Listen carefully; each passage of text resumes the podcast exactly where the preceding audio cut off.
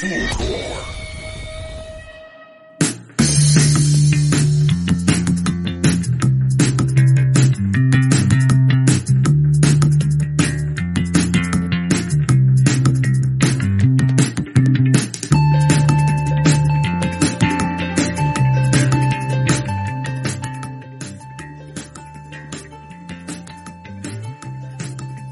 buenas tardes, buenas noches, buenos días a la hora que nos estés escuchando. Aquí comenzamos con un nuevo episodio de Todo es Política, tu podcast favorito de política. Gracias a nuestros amigos de Fulgor Lab, estamos en todas las plataformas, en Spotify, en Apple Podcasts, en YouTube, también en Twitch, en Instagram, por todos lados nos puedes ver y escuchar. Y bueno, qué semana más ardua en lo político para hoy tener este gran panel. ¿Cómo está Álvaro Valenzuela, nuestro querido Alvarito? Bien, bien, acá estamos. Eh, ¿Abogado ya? No, todavía no. Ya, pero igual le vamos a hacer ahí algunas preguntas leguleyas. Saludamos a nuestro panel, lo extendemos. Camilo Espinosa Mendoza, eh, candidato a Magister, ¿cómo está? Bien, Richard, ¿y tú cómo está todo? Bien, también aquí con los complicados con los Panama, no, no, no son los Panama Papers, son los eh, Pandora, Pandora. Papers, ¿no?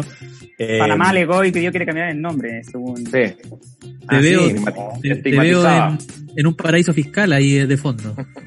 Sí, estoy acá en la en San Francisco, eh, San Francisco con, con Franklin. Eh, buen- buena zona por ahí. Eh, Vicente Lastra, economista, también candidato a Magister. ¿Cómo está? Buenas, buenos días, buenas tardes. Buenos días, buenas tardes a todos los, los panelistas. Bueno. acá. Partimos entonces, eh, la acusación constitucional, chiquillos, parece que se nos viene, estoy revisando acá, esto es absolutamente en vivo, nos perdonarán quienes eh, lo escuchen en una o dos semanas más. Bueno, es noticia, ahora dice CNN, diputado Silver, perdón, Asensio, confirma que la oposición decide acusar constitucionalmente al presidente Piñera. Mi apuesta es que vamos a tener todos los votos de la bancada de DC.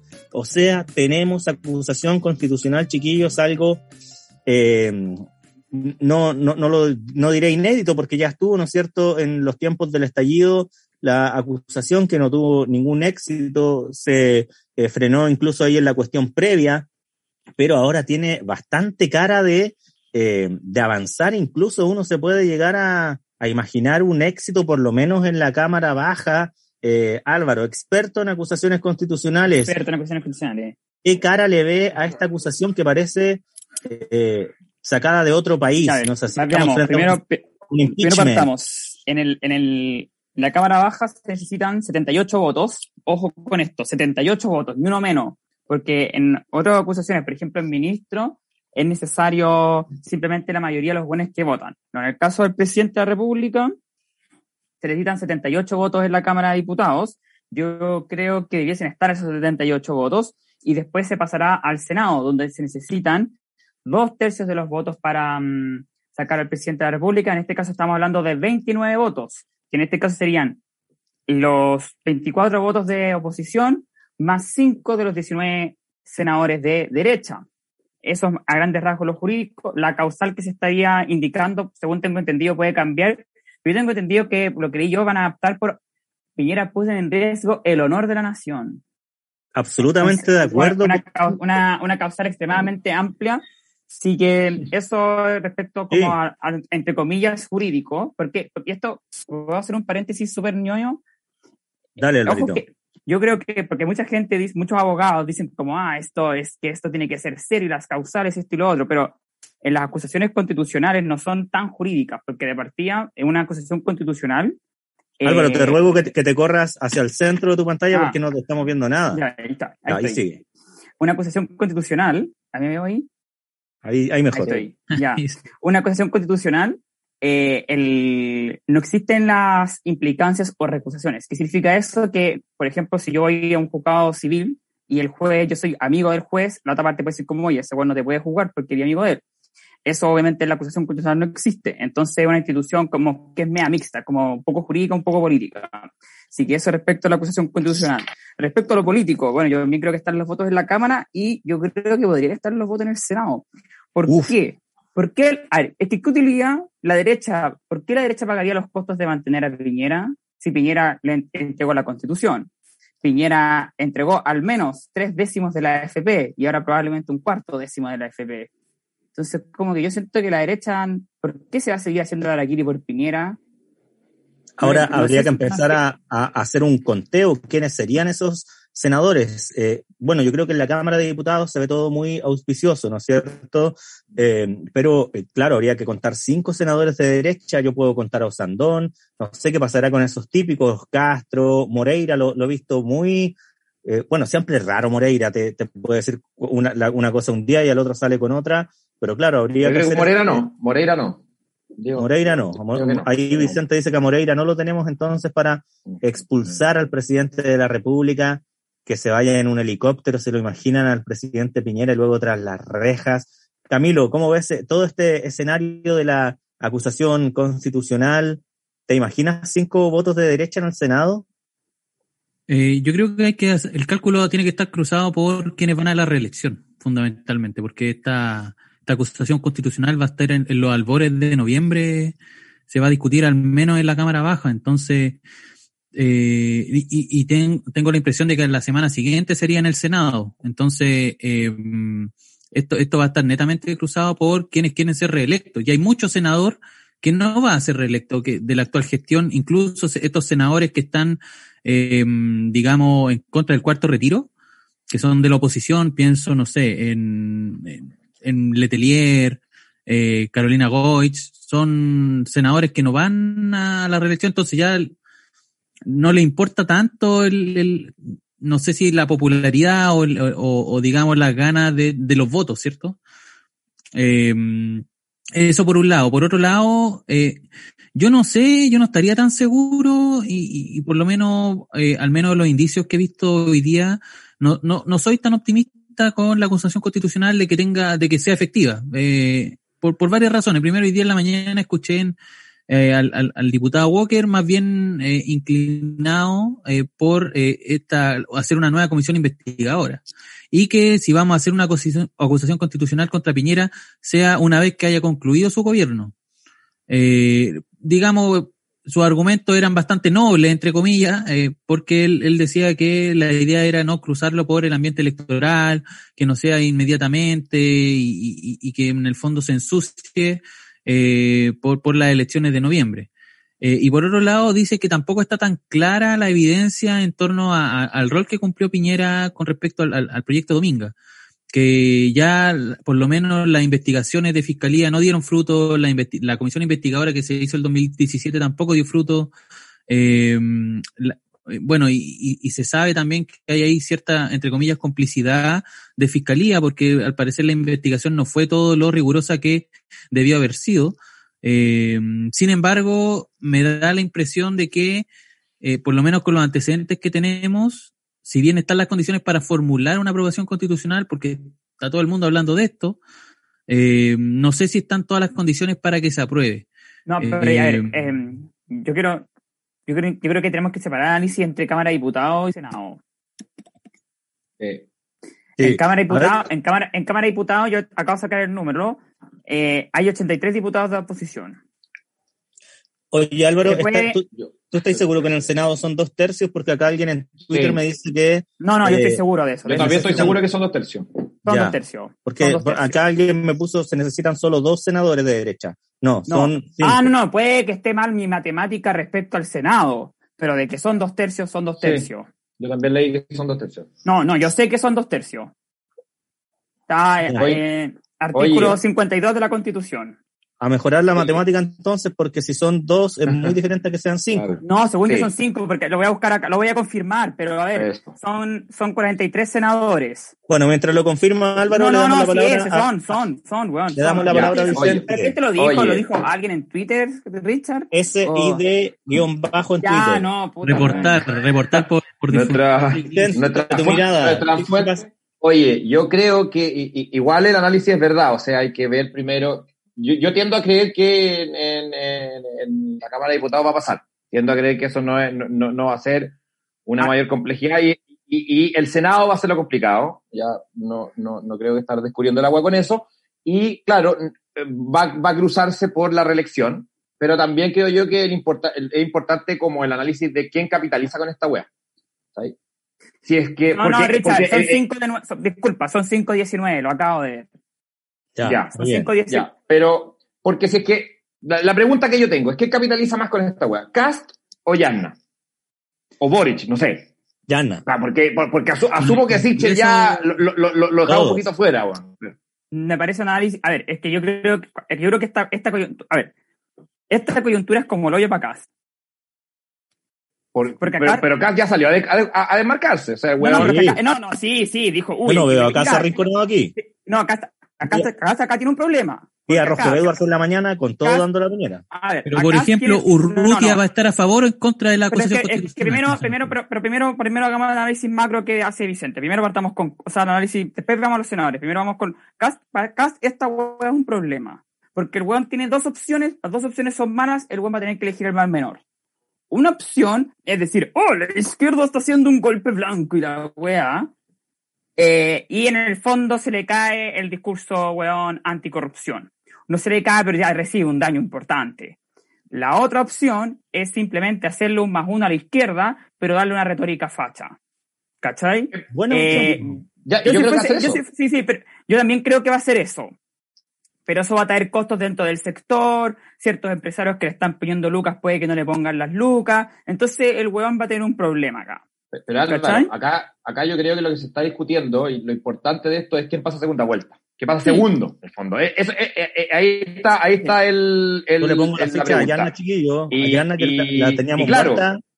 Y claro, si, si Yarna empieza a capitalizar, es muy distinto a que Cast empieza a capitalizar la weá. Y yo creo que va a depender de eso. La- la- yo, yo creo que la derecha, yo creo que la derecha tiene un análisis que es bien electoral. ¿ya? O sea, la derecha, si es capaz de ver que cuadrándose en esta weá le va a permitir a Cast pasar con certeza una segunda vuelta, que hasta ahora es súper incierto, porque ha pasado meramente por el análisis de un debate, ¿ya? Si es que la derecha puede ver eso, bueno, no me sorprendería que se cuadrara. Para nada. O sea, yo, yo lo veo totalmente factible. Y Kass también creo que es capaz de ser súper osado en eso y tratar de quitarle la agenda a la Yasna. Ah, yo- no, es, que yo creo, es que yo creo que Cas no tiene cómo ganar esta coyuntura. Cas la puede empatar, pero no tiene cómo ganarla. Al weón, Yo creo, creo, yo. yo creo que alguien la puede ganar y es Yanna Proboste por el hecho, eh, no solo de que eh, parece que se ha levantado un poco esta última semana en las redes, en las cosas que va poniendo, eh, eh, aprovechó bien de, de pegarle a, harto a Sichel ahora que Sichel cayó, eh, apareció en la academia, ¿no es cierto?, ahí eh, peleando en la disputa concreta por el segundo lugar.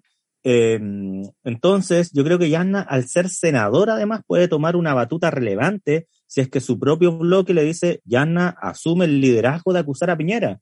Y yo creo Sí, que pero- ahí puede destacar muchísimo, porque Yanna ya destacó también poniéndose de tú a tú con Piñera cuando ella aparece como personaje en eh, las cuestiones mínimas, ¿no es cierto? A ver qué dice Camilo con mi análisis. No, que yo creo que hay, hay una, hay una mm, constante, podríamos decir, en, en, en el sentido de que en general todas las coyunturas que tengan que ver con el Congreso favorecen a Yana Proboste.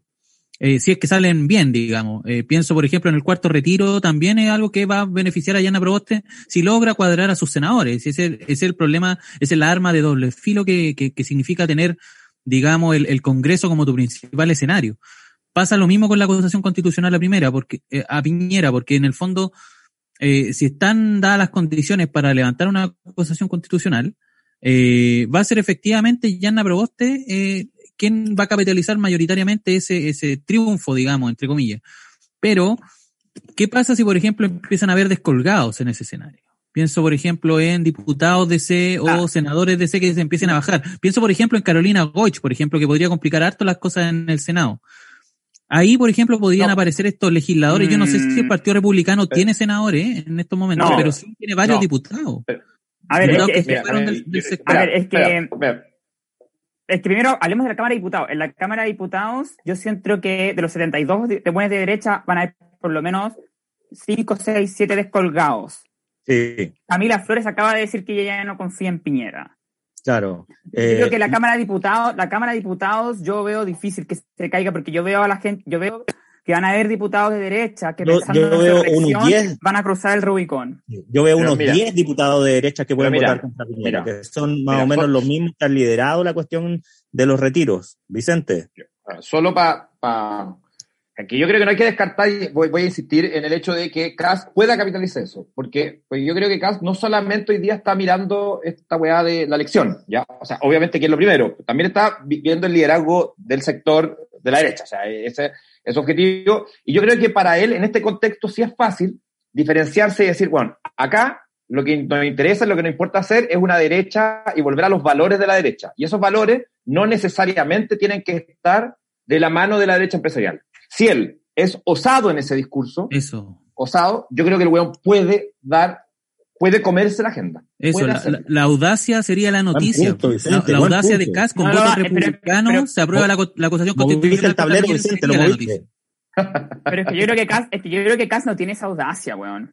Ya, yo creo que es súper audaz, güey. Pero digamos, en está el escenario para esa jugada, digamos. de Ese- ese si, si tú estás peleando en segundo lugar, Pero es que están suponiendo que están suponiendo que Cas tiene una audacia que no ha mostrado nunca. Cas, Sí. Cas- Cas- a ver, el rollo de Cas, ¿Tú te refieres como audacia que no ha mostrado nunca el desligarse completamente de Piñera? Eso lo ha hecho siempre. no, no, no, pero Sí. es que Salió de la UDI y armó un partido aparte. Pero sí, yo es un creo, que, yo weón- creo que es muy audaz, güey. Pero es que es audaz, es, lo- audaz, es audaz decir construyamos una zanja. Ya. Pero Cas, Cas no. No, yo creo no que a es- nivel de movimientos políticos nunca se ha enfrentado al empresariado. Nunca se ha enfrentado al empresariado.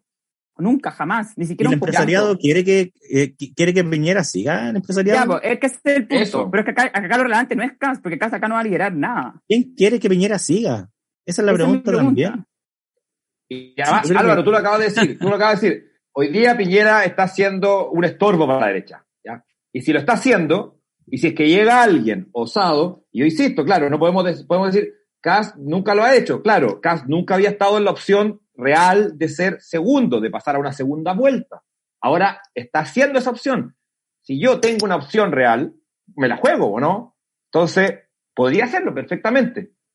¿Ya? Y, y, y, y, y, y- y pa- yo creo que Payarna también es muy difícil controlar a su sector. Yo creo que eso también eh, le, resulta demasiado difícil a ella. ¿Qué va a votar el senador Insulza? No, Insulza vota a favor de la acusación. Sí. Sí. Oye, eh, vamos a otro nombre que eh, aquí es eh, era un nombre que hace un mes eh, era un pole position. Bueno, Sichel ya yo lo, lo descartaría pasando segunda vuelta. No, No, yo no. No me atrevo, no me atrevo. Pero No, yo tampoco, ya pero, pero igual. viene, viene en picada, ¿no es cierto? No, pero lo que sí, lo que yo, yo creo, la Los bonos van para abajo. Se, se está, se la cayendo la, la ha criptomoneda. Con la acusación comiéndose la agenda, remata Sichel. depende, porque a lo mejor Es que, yo- si- si es que Sichel- Sichel no tiene Sichel- nada que hacer ahí. No tiene nada que hacer ahí.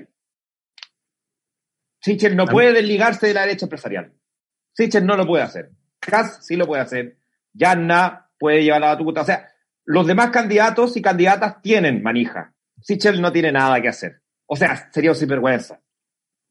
Sí. O sea, eh, con esto estamos ratificando que Sichel no pasa segunda vuelta. ¿Qué dice Camilo? Jueguesela. Eh, lo que pasa es que Sichel tiene un, un- un problema que en general la- la- las contingencias que están dadas de aquí a noviembre, eh, cuestiones que, que van a afectar y van a irrumpir en el escenario político más menos en por agenda, está todo en su contra, exactamente. Entonces, eh, no podemos esperar más que siga bajando. Ahora, eh, se viene la campaña, se vienen los debates, que son oportunidades que en el fondo te van a permitir por lo menos mantener ya lo, lo acumulado. Eh, pero sí sería por lo menos un, un- un golpe, eh, si Sichel no pasa a segunda vuelta, sería un golpe electoral que un compadre que, no sé, sacó, que en una primaria que sacó cerca de, ¿cuántos fueron en, en la derecha? ¿Como un millón de votos?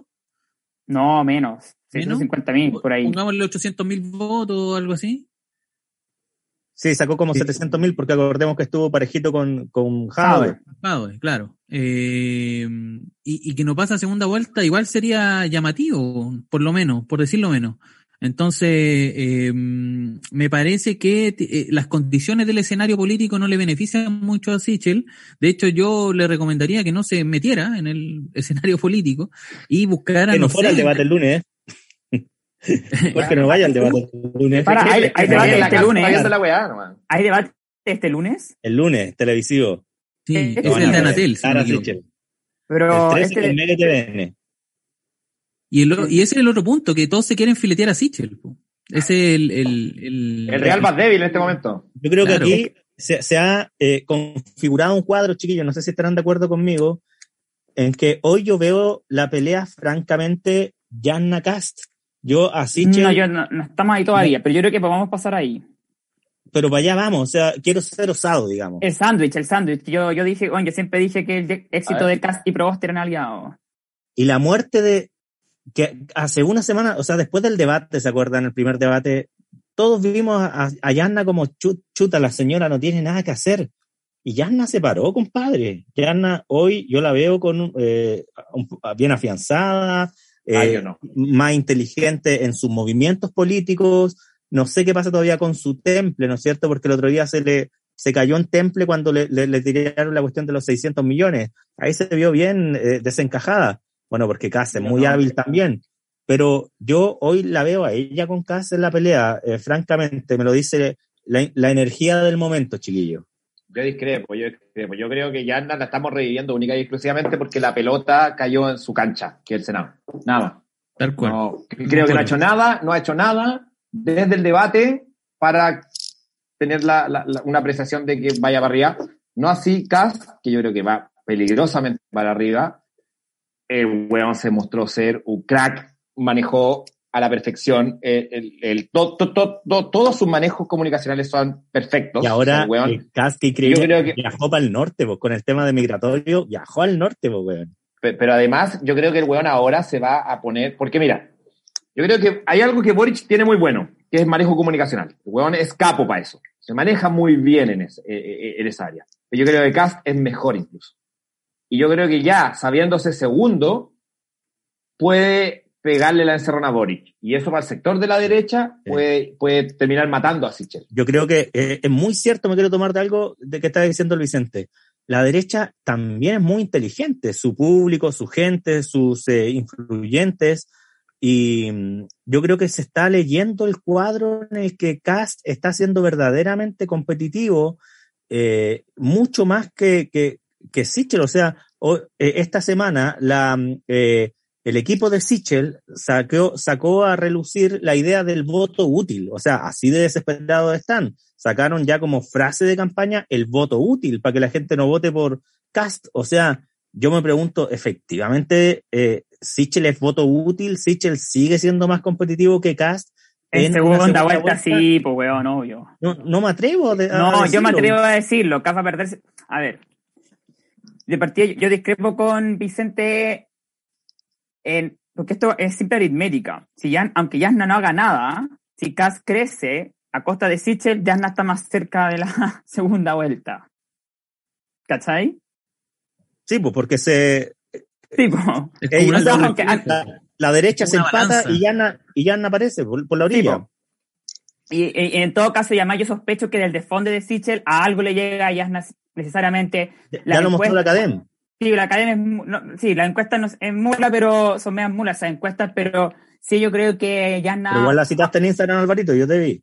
sí, no, pero que, Se la adjudicó. pero, no, pero es porque, es porque, re- afunda- pero yo creo que, a ver, es que yo creo que Jasna Proboste, cuando estaba Sichel y Boric, su- su- no- ella no tenía razón de ser. Pero si está Cast, para Jasna es mucho más fácil pegarla Sí. a Cast que pegarla a Sí. Sichel. Entonces Jasna Proboste, y, eh, aunque a ella, aunque ella como jugadora no haya mejorado, la cancha es mucho más fácil.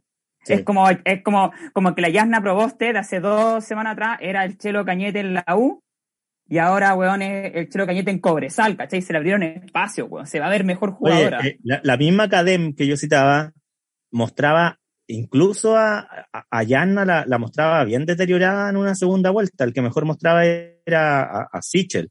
No, Eh, todo lo contrario. O, o no, por lo menos eso parece que fue Ciudadano que no, mostraba a pero, es- no, la pero más esa- es- la- eh, las encuestas de segunda vuelta no hay que pescarla. Ya no pues, veo por eso. ver, por que eso mismo- el- por eso no sabe y no discrepo- responde.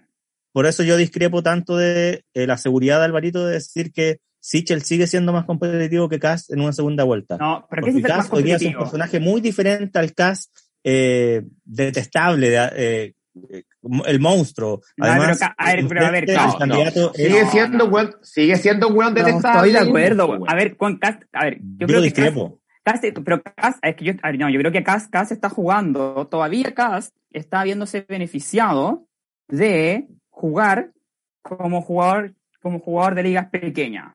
Que podéis decir cualquier barbaridad, weón, y nadie te la, no hay ningún tipo de escrutinio. Por ejemplo, en el primer debate, Cass dijo, weón, hay que bajar impuestos. Pa, 45 minutos después, el weón dice, no, weón, puta, es que hay que subir el gasto en salud. Entonces, este weón, loco, puta, el filo el déficit fiscal. En algún momento, ya cuando weón esté 25%, ese tipo de weá, ese tipo de, de weá jugo, que por ejemplo nadie va a decir como profesor Arte, oiga, señor profesor Arte, en verdad su programa inviable, filo. Pero ya cuando pasáis del 8% al 22% en la encuesta, todas esas weas te las empiezan a sacar, pues weón. Y ahora Cas va a tener que explicar cómo el weón quiere bajar impuestos y subir el gasto en salud. ¿Cachai? Y en la weá que el weón pudo decir en el primer debate, sin ningún tipo de escrutinio, ahora ese escrutinio, weón, va a empezar a, va a empezar a ser mucho más fuerte. Y además, por ejemplo, tiene pequeñas, tiene, tiene pequeños guiños también que hace, por ejemplo, esa weá de decir que el calentamiento global es bullshit. Yo creo que eso, weón, a muchos, muchos votantes, weón, de derecha, de sectores medios altos, altos, de alto capital cultural, igual, no, weón, lo es, puta, no les yo cae no lo buscaría bien. tanto, Pero, pero, eso sí, mira. el tema, e- e- ese tema Pero mira, del, convengamos, del medio ambiente. ¿Cómo que no, weón? No, no, El espérate. no, pero, La- el, el Por un cómo voto se de polémica, el cómo se llevó esa polémica, porque el programa mismo no era tan específico en decir que el cambio climático era una mentira, era bien Lo tibio dice, en Richard. sugerir No, pero, Ya, pero, pero seamos serios, hay votantes de derecha que, por ejemplo, quieren firmar, no sé, el acuerdo de Escazú, no lo hay. po. ¿cómo que no, weón? eso. No, pero Yo no de la derecha o de sea, mira, a eso me refiero. Oye, No, Oye, no, no, a ver, sí, pero sí, le- pero, pero- a ver, pero Cas, Cas es que, necesitas, Cas Álvaro. necesitas, Cas Álvaro, es que Cas- bueno, pero Cas Cas tiene un voto duro de un millón dos de hueones. ¿Estamos de acuerdo en eso? Tiene un techo de millón dos de hueones que son fachos unga unga. ¿Ese un millón dos es sacado del 2017? No, al ojo, ¿cachai? Ah. Porque, porque, no, porque estoy pensando que el rechazo son un millón seis y estoy pensando que del, re- del voto rechazo, tres cuartos de ese voto es más bien como fascistoide y hay un cuarto que es como más, más lo leí, como al ojo. No, no, yo, yo creo que el, el- el rechazo es su, su voto y es lo que está esperando él. Entonces que un Yo creo seis. que Cast, yo, sí, yo creo que Cast es capaz de representar el anhelo real de la derecha. Weón, la derecha no quiere matrimonio igualitario, la derecha no quiere, weón, No. no, quiere un montón de weá, la está, la está aceptando, la está aceptando. Pero No yo estoy- creo no que es para nada, uh, para nada de acuerdo, para nada de ¿Quién? acuerdo. que es Cast quien podría representar el verdadero anhelo de la derecha, weón. Mm. En este momento, yo creo que es Cast. No, Sí, absolutamente Pero lo Bueno, importante, de acuerdo. lo, lo- lo- lo importante, lo importante es, porque lo de la competitividad es, es- es un debate que, que yo creo que es posterior. Lo importante es quién pasa a segunda vuelta. Bueno, quién pasa a segunda vuelta o es lo primero, es lo primero. Da lo mismo, da lo mismo que Yarna sea ultra competitiva si la- es incapaz de pasar la segunda vuelta. Da lo mismo, da lo Yo mismo. creo que importante- es lo- muy capaz de pasar es- segundo. No, yo también, pero yo lo creo, importante yo creo, es, es quién pasa a segunda vuelta. a ver, no, es que ya que yo acá creo yo tengo que- una, yo tengo Yo una profunda no, yo tengo una profunda diferencia con el panel acá. Yo creo que, ya, si tú quieres sacar un millón dos de votos, pues, weón, filo el matrimonio homosexual, filo el aborto, puedes ser un conservador culiado. Pero para dar el salto de un millón de, de un millón dos a un millón seis, eso te pesa. Pero si Sichel se hizo cagar a Lavín, weón, en el debate, Sichel se hizo cagar a Lavín, weón, en temas valóricos desde la izquierda, no desde la derecha. Pero, La- Lavín Pero fue el único weón. que- Lavín fue el único weón. Pero habían cuatro, habían cuatro candidatos en la primera a la derecha. Pero- tres de ellos. pero porque la se dijo socialdemócrata. Pero, pero ya, tres de ellos, pero tres de ellos, tres de esos cuatro candidatos as- asumieron posturas, bueno, sorprendentemente liberales para la derecha. Entonces, ¿cómo- ¿de dónde estáis sacando que la mayoría de la derecha, bueno, está en contra del matrimonio igualitario? No, po, A ver, no, Álvaro, ciertas- Álvaro, en ciertas- Álvaro, No, no, pero es que, a ver, ahí, ahí yo precisamente creo el, que hay el que... candidato que, ganó fue el más de derecha. ¿Qué? El, candi- el candidato No que de la ganó. perspectiva valórica. En La, la- la- Sichel se puso, Sichel se puso a la izquierda de Lavín en temas valóricos, weón. Lavín se dijo socialdemócrata. La Pero no, pero, no, que te- no, pero no, no, no, no, no, no, no, Vicente, no estoy- tú estás mezclando lo económico, yo estoy hablando de lo valórico. Yo hice una afirmación. Mi afirmación es la siguiente. No todo electorado de derecha, no todo electorado de derecha, sobre todo el electorado de clase media alta, clase alta, con alto capital cultural, ese electorado se banca el conservadurismo de gas porque dice, bueno, puta, yo quiero mi propiedad en mi plata. Yo no estoy, Pero si tú le Álvaro, yo no estoy diciendo eso. Álvaro, yo no estoy diciendo eso. eso fue lo que yo, yo, no, yo estoy diciendo, estoy diciendo el rechazo. El rechazo se siente mucho más interpretado con Cast que con otro. Que con otro pero obvio que sí, pues, weón. Pero, pero, eso estoy diciendo. y eso no, no, no, dije, no, eso no fue lo que estás diciendo. No, no, no, no. Ah, bueno, bueno. Dijiste, eso dijo. No, no, tú. Eso dije. No, Vicente, tú dijiste que el anhelo de la derecha, el anhelo de la derecha, no del rechazo, el anhelo de la derecha era pillarse el matrimonio igualitario, toda esa guay. Yo no estoy de acuerdo con esa afirmación. Ah, pero es que estoy, circunscri es que estoy circunscribiendo. Ya, perdón. Estoy circunscribiendo la derecha así contable, en este momento contable, al rechazo, porque... El anhelo de la derecha es mantener la estructura No, puedo no puedo mezclar lo otro. Le da lo mismo al matrimonio igualitario, weón. Bueno, eh, vamos a dinamizar un poco la conversación luego de este ácido encontrón verdaderamente entre Alvarito y, Vicente. Eh, Alvarito, te quiero, Todo este tema, vamos a dejar ahí a stand-by el tema de, em, de, las, eh, de, las potencialidades, ¿no es cierto?, de Cast, de Yasna, eh, Sichel yo creo que tiene que reordenarse un poquito más, quizás después del debate vamos a ver eh, con eh, mayor claridad eh, quién se va empinando, pero yo creo que está más o menos claro lo que aquí estamos observando, ¿no? Un cast quizás con una, no, sé, no comodidad, pero lo vemos más segundo, ¿no es cierto? Y, y Yana picando por el lado, mientras Sichel todavía lo podemos ver un poco en picada. Vamos a ver cómo se reordena todo después del debate Ahora me gustaría preguntarles cómo eh, creen que va a afectar el tema de la acusación constitucional eh, en lo parlamentario. La derecha corre el riesgo de irse otra vez a la cresta, sí. como les pasó eh, en la elección de constituyentes. Em, vamos a partir con Camilo. Camilo, cuéntanos tu, tu, visión. Además salió una encuesta, ¿no es cierto?, de la metropolitana de senadores que se ve muy, muy competitiva. Eh, a ver, pero quedé, quedé un poco enganchado de la discusión anterior, pero solamente quería incorporar un elemento al debate. Que mm, la base, por así decirlo, del electorado de CAS, yo creo que se basa por lo menos en dos conceptos, en dos corrientes ideológicas, podríamos decir. Uno, el conservadurismo, ¿cierto? Eh, que, tiene que ver con todos estos temas em, valóricos. Eh, pero también el nacionalismo. Y, y, es donde CAS también gana mucha fuerza, sobre todo en los debates de migrantes. Eh, el nacionalismo en Chile, eh, si uno por lo menos revisa la historia del siglo XX, no tiene muchas expresiones que sean populares, a, diferencia de Latinoamérica, donde han, habido distintas expresiones de nacionalismo, salvo la dictadura militar. Que la dictadura militar, no lo olvidemos, salió el año 88 con un 44% de aprobación. Eh, o sea, no de aprobación, de, del voto del, del, sí, ¿cierto? Hace 33 años, exactamente. Exactamente. Entonces, es, eh, es, bien llamativo que, eh, por ejemplo, eh, o sea, ¿a qué me refiero? Yo creo que, por ejemplo, ese concepto en particular, esa base ideológica de Cast, el nacionalismo puede tener una, capa una potencial capacidad unadora de toda la derecha. Recordemos que hubo un momento en que toda la derecha era pinochetista, que estaba a favor de que Pinochet se mantuviera siete años en el poder. Eh, y, en, y, en, particular, Cast, Cast, encarna un poco ese, ese, ese ánimo. Eh, yo creo que es difícil que lo logre, pero sí, por ejemplo, no, no, yo no descartaría que se pueda acercar a, a porcentajes importantes de representación. Eh, una de las cosas que, por ejemplo, reflejaba esa encuesta que, que citaba el Richard, es el, eh, de pronto Rojo Edwards pasó a ser alguien competitivo en la región metropolitana, de la nada. Eh, entonces eso quiere decir que en el fondo, que era una de las tesis que había planteado Álvaro hace algunas semanas, que las candidaturas presidenciales tienden a, a aplicar a esta especie como de, de, chorreo electoral, ¿cierto? Entonces, si le va bien a Cas, le va bien a sus candidaturas parlamentarias. Y eso es lo que más o menos estamos viendo en el cuadro de la región metropolitana, por lo menos en la senatorial. Hay que ir, un buen cast podría tener 10 diputados. Eh, no, no, no, no. O sea, hay, hay que ver, hay que ir viendo, sacando números, eh, región por región. ¿Cómo está constituida, eh, cómo está constituida la lista? Yo creo que la quiero... lista está bien constituida.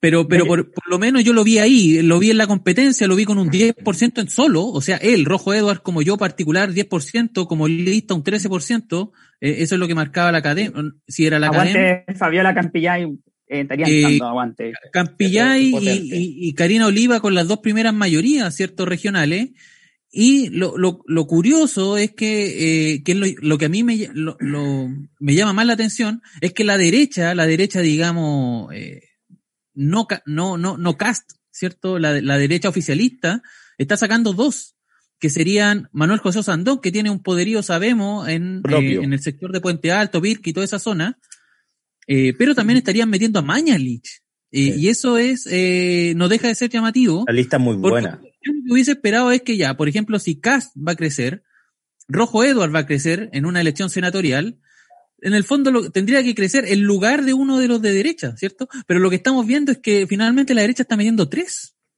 Pero es que yo, yo creo, yo creo comentar. Dale. lo, que pasa es que, lo que pasa es que la derecha, bueno, de partida yo quiero, quiero clarificar que lo, sobre lo de Cast, para que hacer una síntesis entre lo de Vicente y lo de Camilo, yo creo que para acá la tecla nacionalista es muchísimo, muchísimo, muchísimo más fuerte que la tecla conservadora. O sea, para acá es mucho más cómodo hablar de pongamos una zanja en el norte que empezar a decir yo estoy en contra de cualquier tipo de aborto. Ya, aclarado esto. Eh, ¿Qué pasa? Lo que pasa es que la derecha tiene dos candidatos fuertes, Sichel y Cast.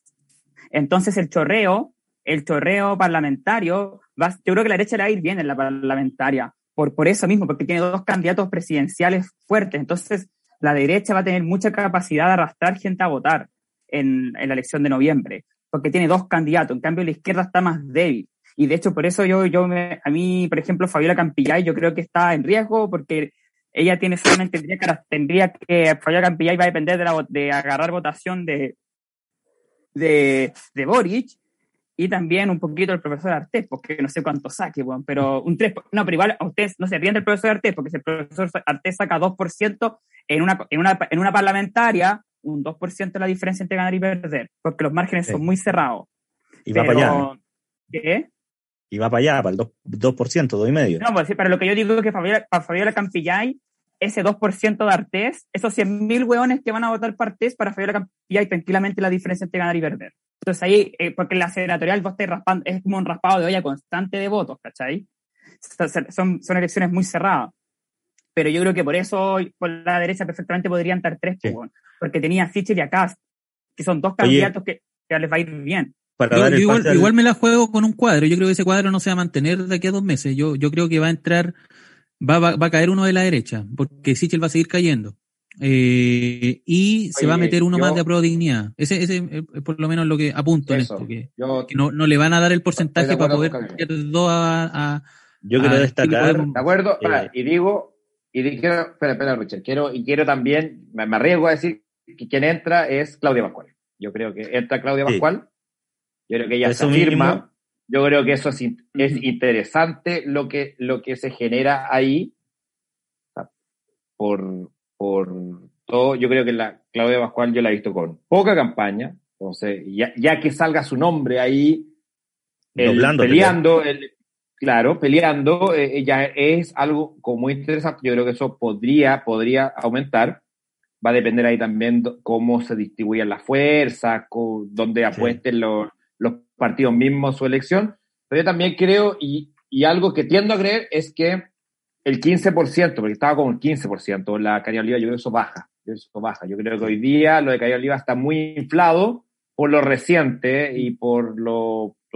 Me imagino que hay mucha gente que aún no, no, no, tiene tan claro quién va y todo. Entonces yo creo que está muy inflado lo de Karina. Bueno, Karina, Karina, Oliva, Karina Oliva vota, vota un día por medio, weón. Yo oh, quiero cerrar con un comentario y, precisamente sobre... Y, lo, último, solo, solo va a terminar, solo va a terminar. Y lo último que creo que el, el tema de Rojo Edwards, que podría ser algo competitivo, yo creo que la lista de los republicanos es muy mala. Entonces, también no, no va a acompañar y, y, que tu lista sea muy mala te da poca electibilidad. No así la lista de probabilidad que puede fortalecerse mucho más. Oye, tengo una pregunta. La concerta cero. Al final los tipos, las personas que están acompañando al Rojo Edward no van a crecer. Nadie. Oye, eh, bueno, yo, para cerrar el tema senatorial, me llama mucho la atención, lo mismo que el Vicente, lo bien que está Claudia Pascual. Eh, ella fue un personaje, recordemos que durante muchos años estuvo como la ministra mejor evaluada de Bachelet, es la ministra de la aprobación de la ley del aborto, Eh, entonces es un personaje que no, para nada hay que menospreciar y bueno, sería tremendamente potente que salga electa ella y no la gran apuesta del Partido Comunista que es Guillermo Tellier. Entonces eso hay que observarlo con mucha atención y de la misma forma eh, realmente impactante. Oye, pero ¿quién va a votar la- por Guillermo Tellier, weón? El distrito Sí. 13. eh, eh, El realmente distrito 13 impactante, full Guillermo. Tellier, fue primera mayoría. Pero nada más, el El- distrito 13 dentro del, del resto de la región metropolitana es muy chico. ¿Qué candidato menos sexy que Guillermo No, Tellier, sí. Poco yo- Pero es conocido, es- ojo, que es conocido. Es conocido. Eso le suma. Eh, En un y- contexto donde estáis disputando con puro NN. Sí. La comodidad de Karina Oliva, es una cuestión que verdaderamente me impacta, porque eh, ella salió muy trastocada en la última elección, un personaje casi que casi meme, ¿no? Eh, A mí y me ahora, preocupa, más que nada. Me preocupa. sí, punteando de tal manera y bueno, a quien nosotros le habíamos puesto harta ficha que era de Polo, marcando menos que Camilo Ah. Espinosa en la senatorial. Oye, y bueno, eh, de Polo está marcando menos que el Dr. File, que está en un, en un tranquilo 2,5%. Sí, Doctor File. Ahí se va a perder, Doctor File. Una Bueno, lástima. tremendamente entretenido entonces también la senatorial. Eh, Camilo, eh, ¿podrías hacer un resumen de el caso Atria de esta semana, por favor? Bueno, no, no, no sé si tengo todos los, los elementos, pero básicamente No es lo siguiente. se, eh, eh, durante la semana hubo toda una discusión en torno a las asignaciones eh, y se entregaron la- las listas de los asesores que no le han pagado hace tres meses en la convención, los asesores de cada uno de los convencionales. Eh, y ahí apareció en, en un reportaje que hizo la radio Bio Bio que había solamente uno de estos asesores que tenía un lazo sanguíneo con un convencional pero que estaba cruzado, que era el caso de Fernando Atria y Antonia Atria, que era asesora de eh, Joana Roa, la, recordemos la eh, convencional que fue arrastrada por Fernando Atria aquí en, en el distrito 10. Eh, una, una cierto de las candidatas menos votadas a nivel país, pero con la muy buena votación que alcanzó Atria en esta zona, eh, la pudo, digamos, meter en- en la convención. Eh, hizo ruido justamente por esos elementos, o sea, eh, el hecho de que sea hija de Fernando Atria y que fuese asesora de, eh, de esta convencional que fue arrastrada por el mismo Atria, algo así como, como que sonaba por lo menos en, en el papel, como que aquí se estuviese eh, pagando favores, por así decirlo, de, de manera eh, más, más del mundo de, de Lampa, ¿cierto? Del mundo de la mafia. Pero, eh, bueno, lo, lo que ocurrió es que además se fueron integrando nuevos elementos. Esta joven eh, estudiante universitaria, lo cual también causó indignación porque estaría recibiendo un sueldo de, eh, de un millón de pesos, no, no sé si era líquido Sí. o bruto, pero, eh, pero generó mucha indignación que una estudiante universitaria eh, y que además salieran a defenderla públicamente, tanto Roa como, el, eh, eh, como su padre. eh, Larga diciendo trayectoria. Que, que, que, claro, planteando de que era militante eh, de años en Revolución Democrática y entiendo que esta joven tiene solo 23 años eh, y, y también destacando una trayectoria eh, y elementos que en el fondo la harían meritoria eh, de, de, de ese salario, ¿cierto? Entonces se veía feo, se veía feo al Un menos. escándalo. De pronto habían buenas intenciones, habían amistades, co- cosas positivas, que, que, que se- pero creo que se manejó mal, se manejó pésimo.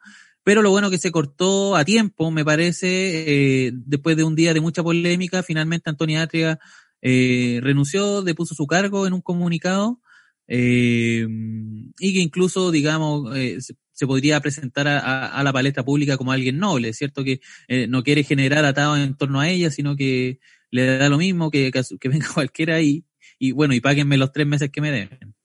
Bueno, y aquí hay alguien que quiso poner en agenda ese tema, Vicente Lastra. ¿Por qué eh, tantas ganas de hablar de esto, Vicente?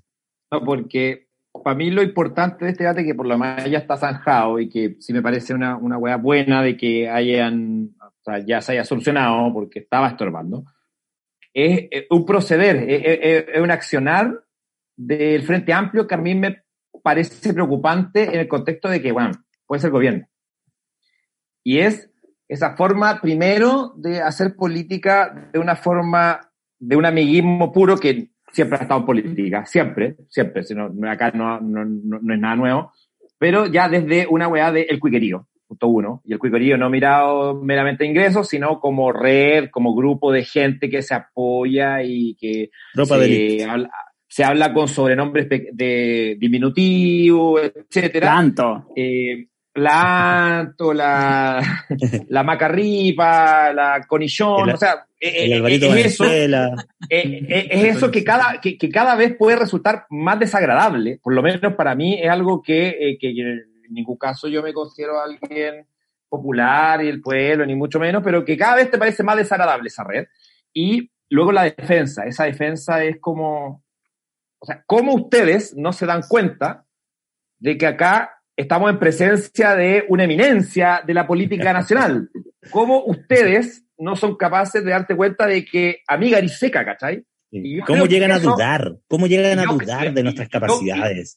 y yo creo que eso es muy peligroso en la medida en que el Frente Amplio hoy día está disputando la presidencia de Chile. No está disputando la Federación de Estudiantes de la Universidad Católica ni la Universidad de Chile. Está disputando la presidencia de Chile. Y eso sí, esa dinámica, esa forma de actuar puede ser, creo yo, muy peligrosa para lo que viene. Entonces, yo creo que sí es importante, más allá de, de patearlos en el suelo y mucho menos, está bien, si se solucionó y se zanjó bien, pero estos son errores, y son errores que no tienen que ver con, o sea, yo no me imagino a Joana Roa o a quien sea que, que, haya tomado la decisión de decir, no, es que acá es, esto lo voy a hacer por esto, para devolver el favor, o qué sé yo sino que yo creo que de verdad está convencido y convencida de que esto es lo mejor y lo que había que hacer. Bueno, yo creo que eh, eh, eso ya demostró que estaba mal y que, no sé, no, es importante, yo no, no, no, puede pasar colado, por más que claro, al lado de Piñera y al lado de todas las otras weas, es un pelo la cola, pero, pero para mí sí me parece que podría ser preocupante, porque precisamente, por lo menos a mí, no sé cómo, le, cómo se entera usted, que es una de las cosas que más me molesta a mí de, este sector nuevo que está emergiendo. Mm. Absolutamente de acuerdo con lo que dice el, Vicente. Eh, cuando eh, recién eh, se configuró el, escenario de la primera vuelta tras la derrota de Hadwe, yo personalmente tenía harta reticencia con decir ya mi candidato es Boric. Ahora sí, mi candidato es Boric, no tengo duda en decirlo, pero ¿por qué tenía yo tanta reticencia? Por lo mismo que acaba de describir tan bien el Vicente, como percibir al Frente Amplio como un lugar de tanto amiguismo de élite, de, em, de, halagos mutuos, de, percibirse como eh, precisamente esta, esta palabra, ¿no? Como una casta, eh, casi como medio sectario de repente, un grupo de cuicos, eh, en otras palabras. la cultura eh, que, tanto repudia, Richard. Eh, no, de hecho me llama la atención que digan como pareciese como que, bueno, obviamente Giovanna Roba pone ahí a Antonia Ata para pagar favores políticos, pues weón. Obviamente. O sea. yo, ahí discrepo, pero creo que es irrelevante que yo discrepe con eso. si lo importante, claro, lo importante es lo que, lo que yo creo discrepar por todo acá. no, no, pero yo, yo, o sea, para mí, para mí, eh, no, y además Richard dice, pareciese como si son una, son una casta, weón. No es que pareciese que lo son, lo son, weón. O sea, eso es el Frente Amplio. Además, el Frente Amplio, su etos, eh, y esto es una, esto es para toda la clase política chilena, eh, la, la, clase política chilena es elitista, weón. La clase política chilena weón, desde la época de Diego Portales, weón, piensa que el pueblo, weón, como que no cacha mucho y que tienen que gobernar los que saben. Lo que pasa es que va cambiando el tenor. Por ejemplo, la derecha piensa que, oh, si el pueblo no entiende que las ACPs en verdad son buenas, ¿cachai? Ya, bueno, Anto Atria piensa como, ah, es que el pueblo no cacha que la Anto es seca, ¿cachai? Pero en el fondo, weón, puta, operan, weón, la misma mentalidad, weón. ¿Cachai? Y, de hecho, este, yo creo que el Frente Amplio está convencido de como que el pueblo chino es como bárbaro, ¿cachai? Como xenofóbico, weón, reaccionario, machista, y como que hay que desconstruirlo, ¿cachai? No, es igual, en el fondo, entonces es, como el mismo, es la misma mentalidad portaliana, weón, pero con una estética progre, weón, esa es la weá, ¿cachai? Terrible. yo. Es como Diego Portales mezclado con Judith Butler, ¿cachai? Y eso es el Frente Amplio. Oye, el pato gráfico nos preguntan ah. eh, en, el, eh, en el Instagram, entonces gana Boric porque es lo menos malo. Yo creo que para muchos no, no, sí, ¿eh? es, que si, es, que pasa, es, es, que si pasa Yana Proboste, yo creo que. No, no, no, no. no sí, a ver. Yo creo que. ¿Qué pasó ahora? Creo que va a pasar. Puede pasar o Cast o Sichel o Proboste. Si pasa Kass, va a ganar Boric al tiro. Si pasa Sichel, yo creo que Boric debería ganar. Pero si pasa con Proboste, yo creo que ahí ya el escenario se complica mucho.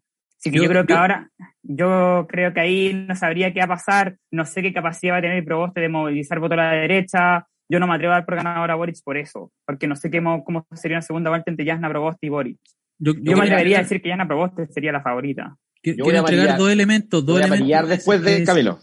Dale, en ese Pero- mismo, en ese mismo debate, eh, porque lo de Atria ya puede ser, como lo, miran lo, eh, Álvaro y Vicente, como una expresión eh, de, su cultura, de su burbuja, ¿cierto? Eh, de, esta casta, como lo llamó Richard. Pero también va a tener, puede llegar a tener consecuencias políticas. Yo dije hace un- algunas semanas aquí mismo que Atria podría ser un verdadero talón de Aquiles de, de Boric. ¿Por qué? Porque tal como a Yanna Proboste el escenario del Congreso le es favorable, en general, en la medida que las cosas le salgan bien, a Boric el escenario de la convención también le es favorable. En la medida que el Frente Amplio es efectivamente el sector que domina la convención. Pero si el frente, eh, si, si la, convención está dando malos pasos, que está, eh, eh, digamos, comete errores, eh, tanto generales de importancia política, como todo lo que tiene que ver, no sé, con la discusión de, eh, no sé, pienso en la consulta indígena, la, la, este tema de los, de los plebiscitos dirimentes o los dos tercios, en fin, que es lo que se ha discutido hasta ahora, eh, puede afectarle a la campaña de Boric. Eh, y lo contrario, y si, y si empiezan a ocurrir, digamos, esto, estas cosas menores, por así decirlo, que tienen que ver con los asesores, tema Lucas, tema Plata, también van a salpicar a Boric. También van a ser un problema para su, su, su candidatura. Y lo digo no, no, no por, eh, por cuestiones de que uno, eh, no sé, quiere, quiere que le vaya mal a Boric, sino que por, por cuestiones elementales y, y, y reales, porque Boric justamente también pertenece a esa casta, también pertenece a esa burbuja. Eh, hace un tiempo, eh, la semana pasada me parece que fue, estuve revisando algunos datos generales de los candidatos presidenciales, eh, por ejemplo, de, su historia laboral, en fin, datos que, están en datos abiertos, servicio de impuesto interno, en fin. Y por ejemplo, no sé si saben ustedes, pero Gabriel Boric inició actividad en servicio de impuesto interno recién el año 2019. Eh, o él empezó a cotizar en la AFP cuando eh, fue electo diputado recién, el año 2013. Veía, por ejemplo, qué pasó con los otros compañeros suyos de, de esta como bancada juvenil, ¿cierto? La, bancada estudiantil que ingresó al, al, Congreso ese año. Giorgio Jackson había empezado a, a, a tenía, digamos, eh, a cotizar en la AFP también desde bien temprano. Eh, Camila Vallejo tenía por ahí unas boletas de honorario emitidas en el año 2008. Entonces son personas que, que, que vienen con, con una experiencia laboral. Entonces cuando Sichel desliza esta crítica de, eh, de que faltan experiencias vitales, hay un elemento ahí de que efectivamente Boric, Gabriel, es una persona que no ha sacado su título por, por decisión personal, según él, eh, pero que se puede, digamos, dar ese privilegio de no sacar su título por, por decisión personal, que nunca ha trabajado y que, y que o, o que por lo menos su único trabajo ha sido como diputado, ¿cierto? Y bueno, y esta boleta de honorarios que emitió el 2019, que hasta donde entiendo, es por haber escrito un artículo en un libro, por, por, por derechos de autor, digamos. Entonces, no, no, no es una persona que, eh, y, y, han salido cosas, no sé si supieron ustedes, pero cuando se empezó a discutir todo este tema de Dominga, Gabriel Boric era parte de la comisión investigadora y no fue a ninguna de las 12 reuniones de la comisión investigadora. No, a ver, Son yo, cosas que empiezan a, a, a, Yo no diría que hasta ahora han sido golpes importantes, pero sí pueden abrir flancos y hay que tener mucho ojo con esos A ver, flancos porque son no, esas debilidades. Oye, Yo me que- mataste, Oye. me mataste Camilo con el tema de la iniciación de actividades. O sea, Boric nunca le garcionó, nunca garzo- garzoneó, nada de eso. La tía Marta no le garzoneó, no.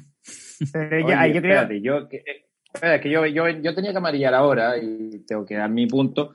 Ya, que yo creo que Boyd no es el mal menor, por lo menos para mí. Y acá ya no, no voy a hablar así como a, modo de convencer, sino que a modo personal.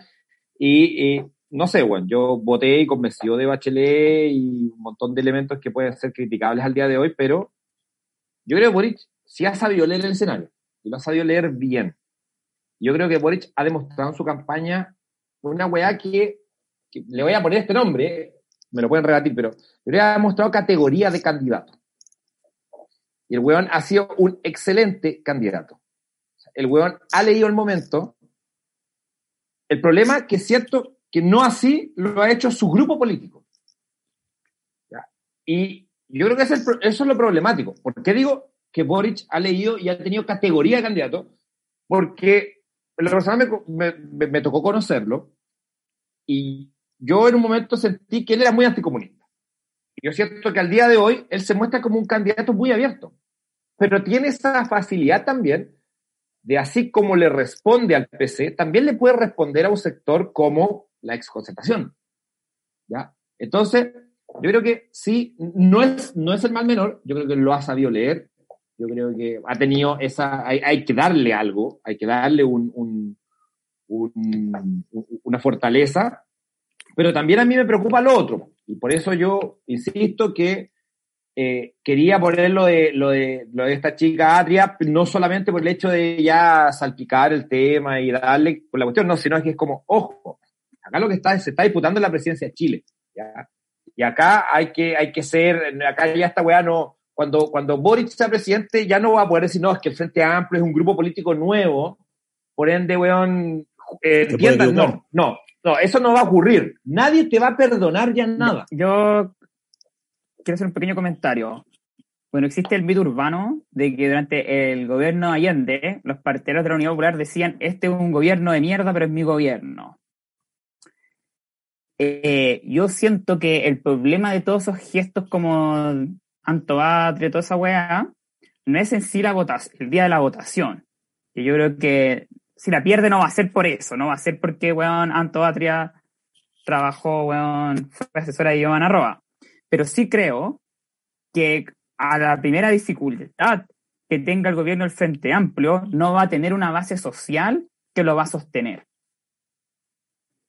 Yo, y ese yo creo que es el problema del Frente Amplio, porque precisamente el problema que tiene a mi juicio Gabriel Boric es que logra tener votantes, pero no logra tener adeptos. Y tú puedes ganar elecciones con votantes, las elecciones se ganan con votos, no con adeptos, pero a la hora de que te defiendan tu gobierno después de un cagazo, necesitáis un poquito más necesitáis un vínculo emocional que yo creo que no existente, bueno. Entonces yo siento que el gobierno de Boric, va a tener ese problema. Para ir cerrando, vamos a dar las palabras finales. Estoy justo viendo en televisión bueno, se confirma nuevamente no la acusación contra Piñera y aparece Yanna Proboste como personaje protagónico, la entrevistan en todo momento, por lo que haría el Senado. Eh, yo voy a cerrar con la pregunta de qué porcentaje le damos a Boric eh, en cuanto a probabilidad de ser electo. Eh, esta es una eh, lógica que eh, presentó Alvarito hace algún tiempo, ¿no es cierto? Y se señalaba, decía Álvaro, un 80%.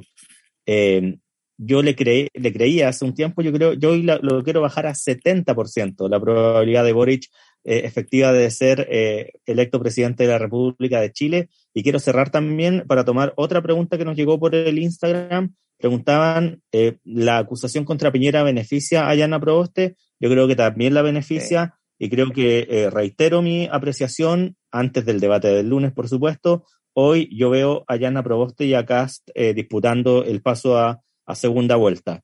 Eh, partimos con, con Camilo y tus palabras finales respecto a lo que acabo de señalar, Camilo. Sí, a ver, una, una, pequeña precisión en torno a, lo que planteé antes. El hecho de que, por ejemplo, él haya iniciado actividades recién en el 2019 y que haya empezado a cotizar desde que fue diputado, no quiere decir necesariamente que probablemente es algo que no sabemos, eh, pero al menos los documentos indican que al menos no, no ha trabajado, pero el, no sé, pienso yo, el 40% del trabajo en Chile es informal. Eh, él pudo haber garzoneado y no haber emitido una boleta honorario y algo totalmente posible. Entonces, eh, solamente hacer esa, esa, esa, precisión, desconozco si alguna vez Gabriel ha, ha, ha, garzoneado, la verdad. Ese, ese, ese es el punto. Eh, y con respecto a, a, lo que comentaban los muchachos, yo, eh, y, y, también lo que, lo que planteaba Richard, a ver, yo, yo sostengo desde hace ya varios meses que el próximo gobierno va a ser de apruebo de dignidad, no, no me caen en verdad mayores dudas en, en, ese plano. Eh, no, no, veo que el eh, indicio de algún descalabro electoral importante que puedan darle vuelta a la elección a Gabriel Boric. E, ese, esa es mi apreciación y es la que sostengo hace ya varios meses. Sin embargo, considero que eh, hay, una, hay una cuestión que, que es inteligente, el, el, el, Frente Amplio, a Pro Dignidad o el sector, digamos, eh, que, se ha movido bien. Yo no soy tan, tan, como decía Vicente, eh, no, no los crucificaría, digamos, en términos de que, por ejemplo, ellos tienden, y ya, podríamos decir incluso que ya hay una tendencia que cuando emergen coyunturas importantes, ellos tratan de ponerse en un punto medio. Por ejemplo, cuarto retiro.